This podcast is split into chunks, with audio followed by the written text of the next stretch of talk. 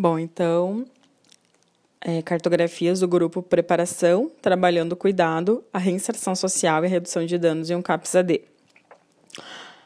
Essa cartografia ela foi desenvolvida através do estágio curricular, uh, que foi no CAPS-AD, com o grupo Preparação, durante 18 meses, onde eu fui estagiária e acompanhei o grupo semanalmente nos encontros.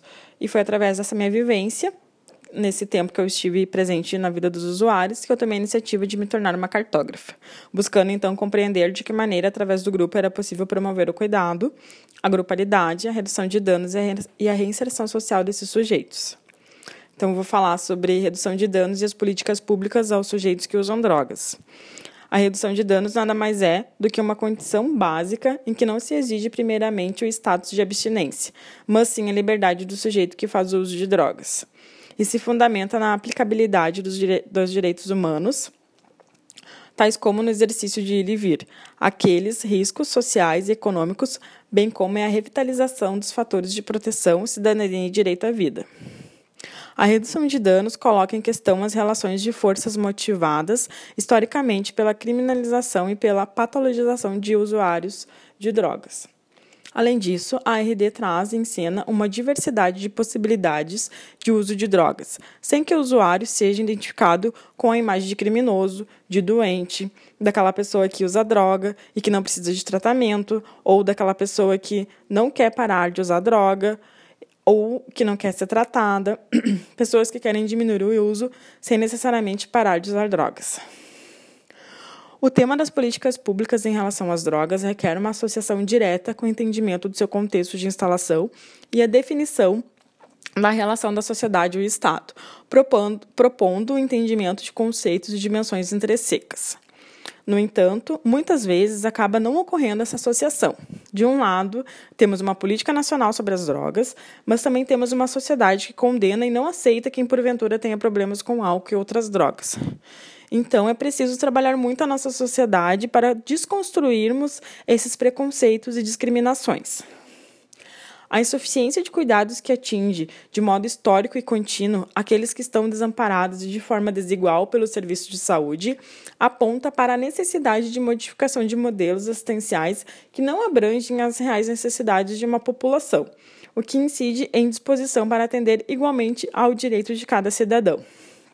Essa análise também deve ser abordada pelo planejamento de ações voltadas para a atenção integral às pessoas que consomem álcool e outras drogas. A confirmação de que tal uso tomou proporção de grave problema de saúde pública no país encontra repercussão nos diversos segmentos da sociedade, pela relação comprovada entre o consumo e os gravames sociais que dele decorrem ou que reforçam. O governo federal institui a rede de atenção psicossocial para pessoas com sofrimento ou transtorno mental e com necessidades decorrentes do uso do crack álcool e outras drogas, conforme a Portaria 3088, que estabelece a prevenção e a redução de danos causados pelo consumo de crack, álcool e outras drogas, bem como a promoção da reabilitação e reinserção social dessas pessoas com transtorno mental e com necessidades decorrentes desse consumo na sociedade, por meio do acesso ao trabalho, renda e moradia solidária. Agora, então, eu vou falar dos percursos metodológicos da construção cartográfica. A cartografia se constitui um método de pesquisa e a intervenção que não busca estabelecer um caminho linear para atingir um fim. Essa, a sua construção caso a caso, não impede que se procurem estipular algumas pistas que descrevem, discute e principalmente coletiva, coletiviza a experiência do cartógrafo. Essa cartografia foi realizada por meio dos, de diários de campos que foram realizados após o término de cada encontro onde foi possível registrar afetos e vivências grupais. Nesses diários constam qual assunto foi abordado em cada dia, qual frase ou palavra foi construída para o quadro ou de que maneira foi sentindo, fui sentindo cada momento. Desse modo, muitas foram as, as sensações experimentadas e as experiências compartilhadas. A cada encontro, via-me numa sala pequena, sentado em uma cadeira de plástico, onde as palavras ligeiramente escapam para todos os lados, e encontro-me imersa em minhas afecções, que buscam falar sobre o movimento de transformação de um estado de um corpo enquanto sofre a ação de um outro corpo. Nesta cartografia, fui mapeando os encontros que foram me afetando e produzindo diferenças, seja em relação aos encontros com o CAPS-AD ou com o próprio grupo preparação. Este nos convida a analisar aquilo que vivemos nessa experiência coletiva. Encontros com um CAPS AD.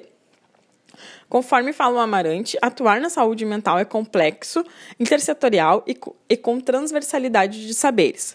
Saúde mental não é apenas psicopatologia e não pode ser reduzida somente ao estudo das doenças mentais. O CAPS-AD é um espaço de atendimento diário com um plano terapêutico singular, onde esse plano é construído com o apoio do técnico de referência junto do usuário, e esse pro promove a inserção social por meio de ações intersetoriais, envolvendo educação, trabalho, esporte, cultura e lazer. O intuito do CAPS-AD foge completamente da ideia inicial engessada das comunidades terapêuticas, que privam o sujeito de forma drástica e violenta, enquanto a RD busca ultrapassar a lógica de punição e disciplina que acontecia naqueles locais. E o que mais me chamou a atenção durante o estágio foram cenas de usuários que chegavam atrasados e não podiam entrar no serviço. Cheguei a ver usuários lado do lado de fora do serviço aguardando o próximo turno para poder entrar. Minha indignação se dava fortemente por isso, pois aquele espaço seria para o usuário, que muitas vezes não acontecia. Encontros com o grupo preparação. Os encontros do grupo preparação, eles ocorriam todas as sextas-feiras de manhã, com duração em torno de uma hora, iniciava às 10 encerrava normalmente perto das 11 horas, conforme o número de usuários presentes. Esse tempo poderia ser maior. Em alguns encontros, chegavam a ter, em média, 15 participantes. No decorrer das minhas participações no grupo, por iniciativa do psicólogo, no qual era meu supervisor, foi construído um quadro pelos usuários, onde a cada final de encontro era colocada alguma frase ou palavra que tenha ficado de inspiração naquele dia, ou tenha sido discutido durante aquele encontro. Esse processo de construção pode ser pensado como uma ferramenta mais de tratamento para cada sujeito que participava do grupo. Concluí que a maneira como o psicólogo elaborou e explanou a ideia da criação do quadro fez com que fosse possível, a cada final de encontro, a expressão de algum afeto ou sentimento dos sujeitos ali presentes. Através das frases que eram ditas e escritas como forma de incentivo para que não desistissem do propósito, os discursos, os discursos iam sendo construídos e compartilhados coletivamente. Então, as frases que foram construídas foram ficar sempre ligado, lembrar do lado bom da vida e do lado ruim da droga, evitar embolamento, evitar ficar sozinho, dar linha só para o que é bom, evitar o primeiro gole, evitar lugares de risco, lidar com as perdas e frustrações, redução de danos, cuidar da casinha, procurar ajuda. Todas as vezes, quando questionados, os usuários eram muito autênticos em suas falas. Em todos os encontros, eles conseguiam demonstrar, através de palavras e gestos, a importância daquele espaço de escuta. Relatavam como utilizavam as ferramentas ali compartilhadas, quando estão em situação de risco. Por exemplo, quando encontrava algum amigo que ainda estava em uso e pedia e convidava eles para usar droga, por vezes eles conseguiam resistir e lembrando do grupo principalmente das frases. Eles também relatavam que, com a vivência do grupo, conseguiam reatar os vínculos familiares, vínculos estes que pensavam já estar perdidos, bem como a indignação de sofrer preconceito da nossa sociedade por ser um usuário de drogas ou por ser um morador de rua. usuário de drogas é morador de rua. Algumas vezes, vezes, os próprios integrantes do grupo carregavam consigo mesmo esse preconceito. O grupo pode ser pensado como dispositivo de intervenção, produção de transformação e produção de conhecimento, e como designação do próprio plano que, seja deseja, que, que se deseja acessar nas intervenções e no conhecer, no plano do inconsciente social e subjetivo, o plano coletivo.